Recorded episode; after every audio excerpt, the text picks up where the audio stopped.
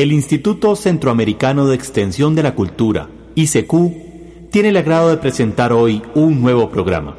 Muchas personas les llama la atención que en Belice se celebra el Día de la Llegada del Garífuna. Hoy vamos a contarles algo sobre este pueblo, que tiene una larga tradición de lucha por su libertad y de cómo llegaron a tierras centroamericanas. Hacia el este de Centroamérica se extiende el Mar Caribe. En esas aguas, aproximadamente a 1500 kilómetros de nuestras costas, hay miles de islas. Todas juntas miden menos de la mitad de lo que mide Centroamérica. Se llaman las Antillas. Estas islas se dividen en dos grandes grupos, las Antillas Mayores y las Antillas Menores. Las Antillas Mayores son Cuba, Puerto Rico, Jamaica y la isla de Santo Domingo o La Española, que comparten dos países, Haití y República Dominicana. Las Antillas Menores están compuestas por varios grupos de islas pequeñas que forman como un arco que llega cerca de Venezuela en la América del Sur. Los primeros pobladores de las Antillas fueron grupos de indígenas que llegaron desde las costas de la América del Sur.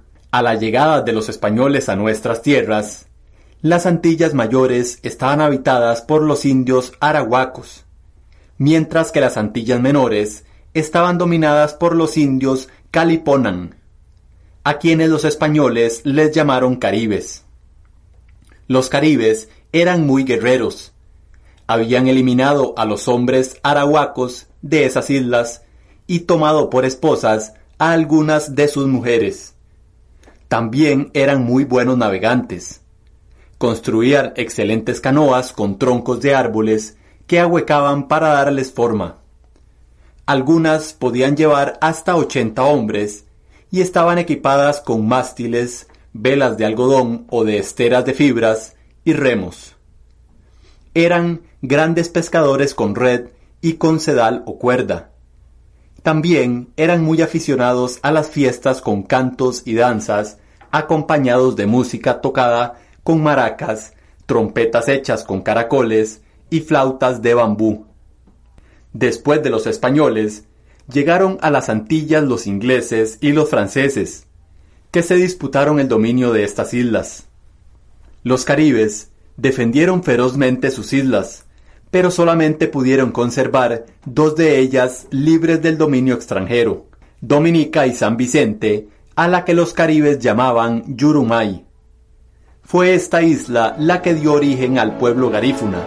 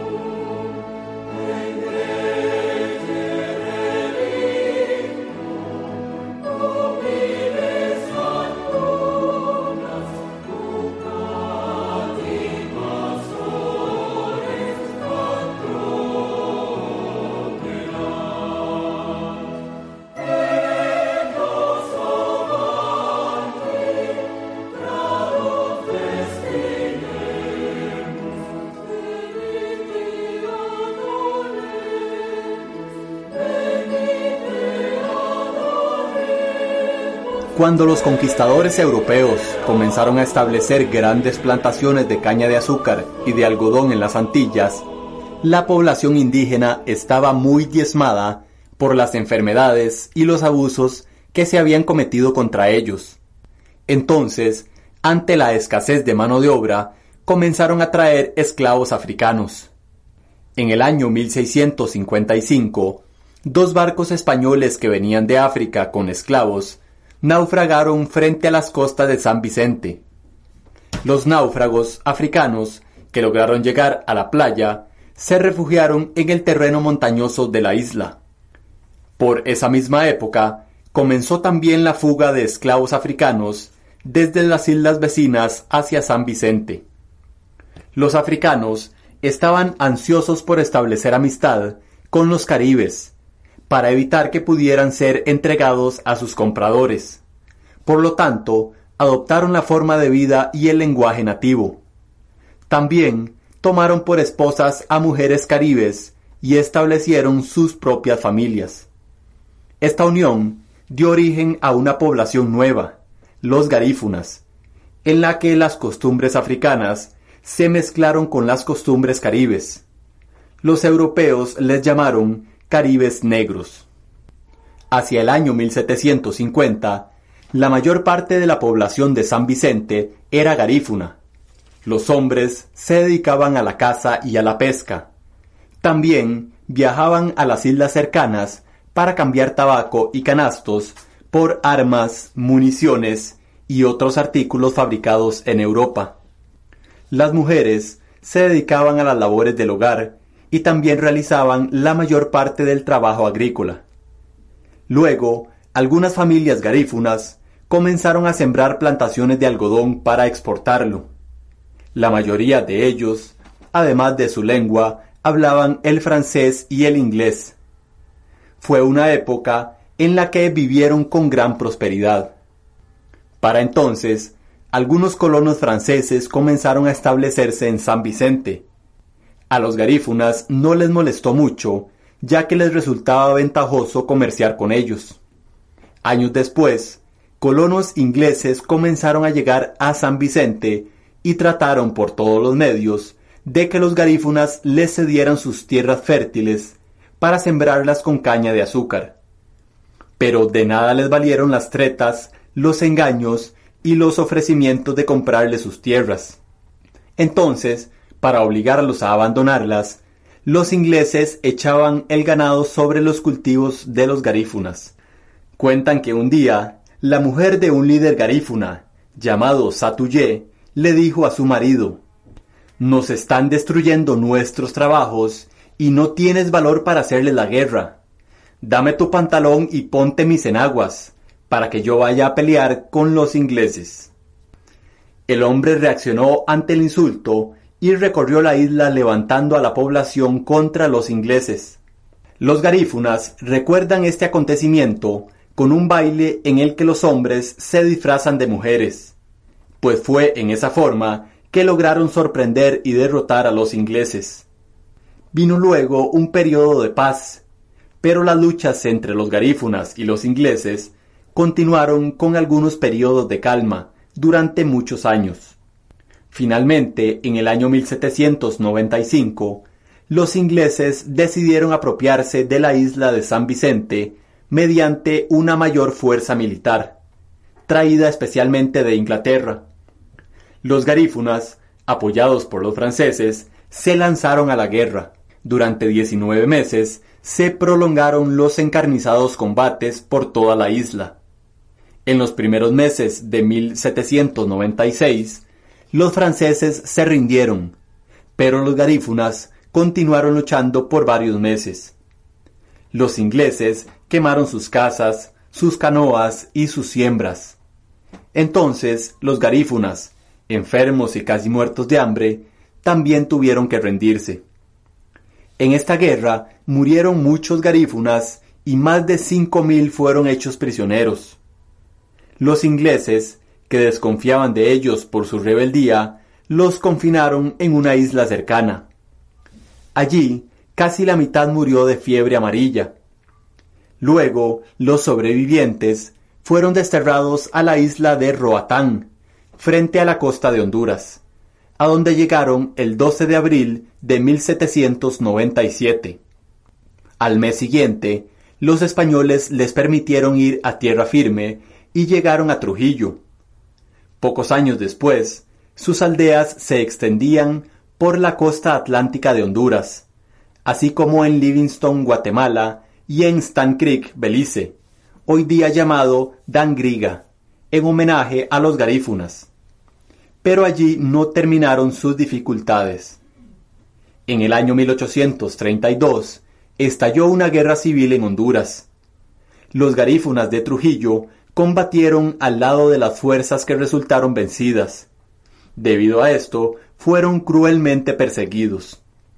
Entonces, un grupo huyó hacia Belice, a donde llegaron el 19 de noviembre de ese año, al mando de un jefe que se llamó Alejo Beni, y fundaron Punta Gorda. Por eso, el 19 de noviembre se celebra en Belice el día de la llegada del garífuna, otros garífunas buscaron la protección del rey de los indios misquitos, quien les permitió establecerse en tierras de la costa atlántica de Nicaragua, donde fundaron dos aldeas. Hoy en día hay más de 40 aldeas garífunas en la costa atlántica de Centroamérica, la mayoría de ellas en Honduras y en Belice. También hay varias aldeas en la isla de San Vicente, en las Antillas, ya que cuando sus antepasados fueron desterrados por los ingleses, algunos lograron escapar refugiándose en las montañas de la isla.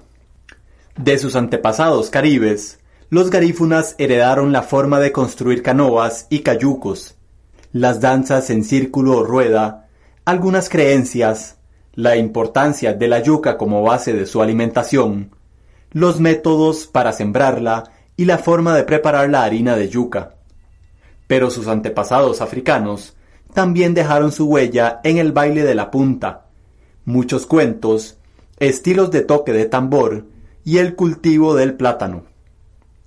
Cuenta una leyenda que cuando los garífunas fueron desterrados de San Vicente, escondieron entre sus ropas yuca, que se mantuvo en buen estado gracias al sudor de los cuerpos de los prisioneros apiñados en los barcos.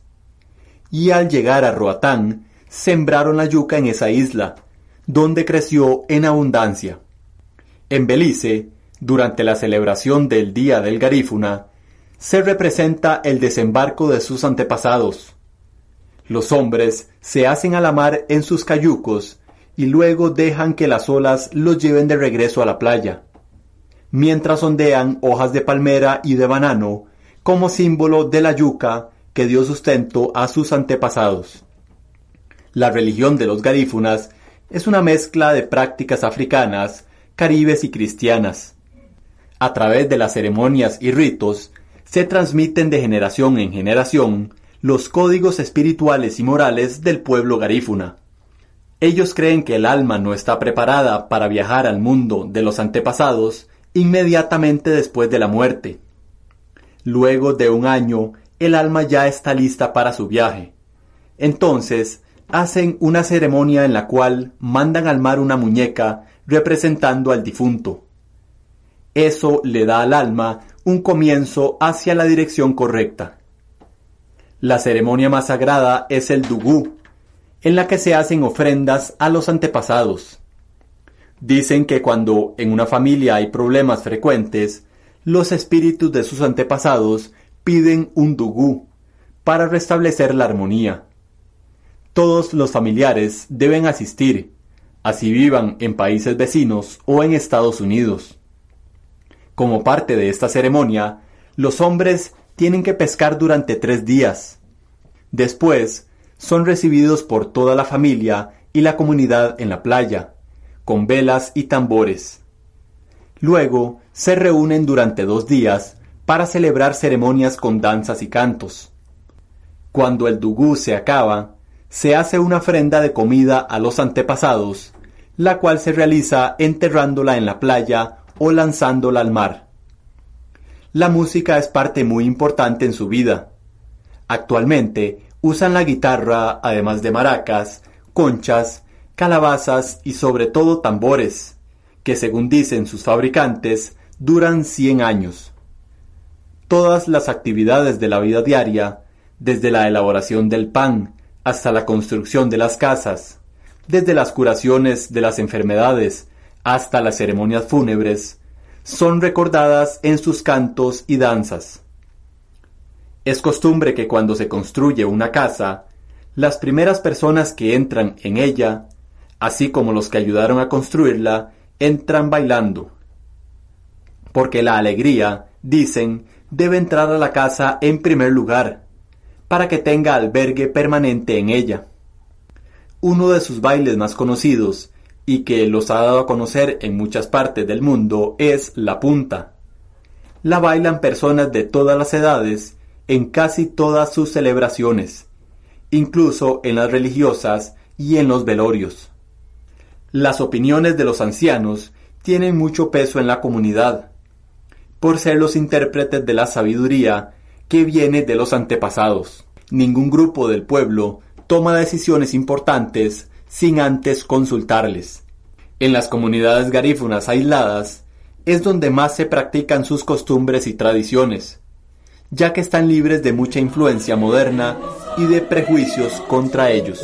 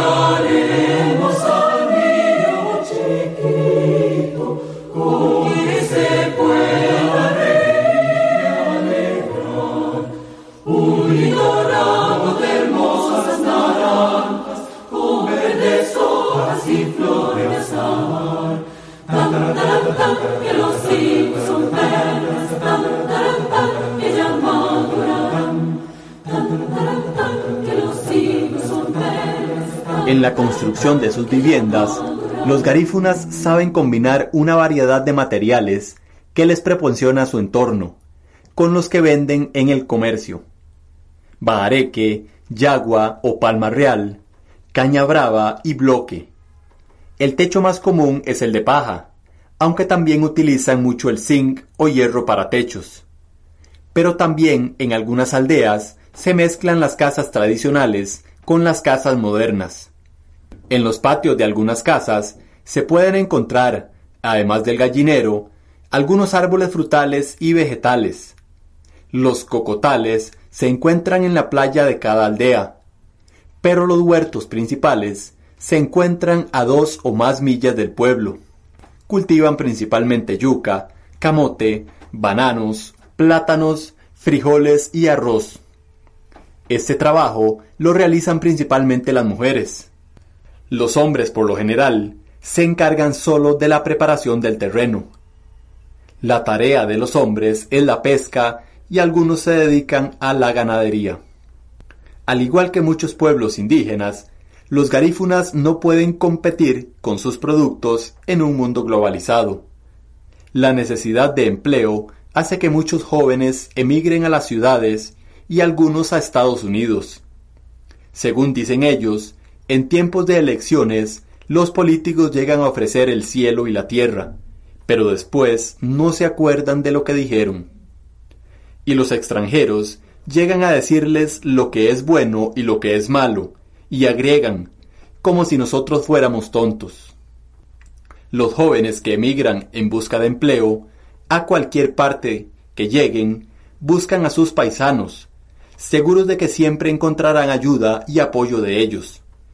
Por eso hoy en día se pueden encontrar comunidades garífunas en varias ciudades de Estados Unidos, como Nueva York, Nueva Orleans, Los Ángeles, Miami y otras. Desde su llegada a Centroamérica hace unos 200 años, los garífunas han luchado por conservar sus tradiciones y costumbres, y lo siguen haciendo para defender su cultura de las presiones del mundo moderno. En Belice los garífunas están haciendo peticiones para que su lengua y su historia se enseñen en las escuelas de sus comunidades. En algunas comunidades de Honduras, muchas de las tierras que históricamente pertenecen a los garífunas han sido ocupadas por ganaderos de otras zonas. Esto es motivo de gran preocupación, pues saben que su cultura está en riesgo si la gente pierde sus tierras. El representante de una de estas comunidades manifestó, Nosotros los ganaderos garífunas tenemos los animales juntos, pues cada quien sabe lo que le pertenece y los ganaderos solo llegan a acercar.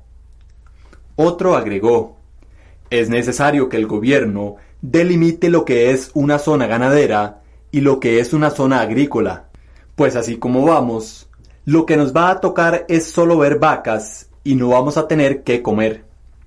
Pero no solo eso, la costa atlántica de Centroamérica es famosa por sus bellas playas, por lo que también están enfrentando otra amenaza con proyectos para convertir parte de la zona costera garífuna en áreas de desarrollo turístico. Cientos de garífunas de distintas comunidades de Honduras viajaron a la capital para protestar contra este proyecto. Con sus cantos y sus danzas al ritmo de tambores, quizá para muchos más parecía una fiesta que una protesta, pero no para los garífunas, que transmitían un mensaje solemne. La tierra es como la madre, no se vende y no se alquila. En ella nacemos y hacia ella regresamos al final de nuestra existencia. La cultura garífuna ha sido declarada por las Naciones Unidas como Patrimonio Cultural de la Humanidad. Es de esperar que esta distinción especial les ayude a recibir la ayuda y el apoyo del mundo para mantener vivas sus raíces.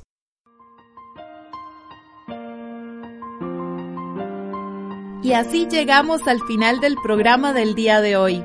Los esperamos mañana en este su programa Oigamos la respuesta. Mándenos sus preguntas al apartado 2948-1000 San José, Costa Rica. También puede enviarnos sus preguntas al correo electrónico icq.org o encuéntrenos en Facebook como Oigamos la Respuesta. O llámenos por teléfono, código de área 506 número 2225-5338 o 2225-5438. Recuerde que comprender lo comprensible es un derecho humano.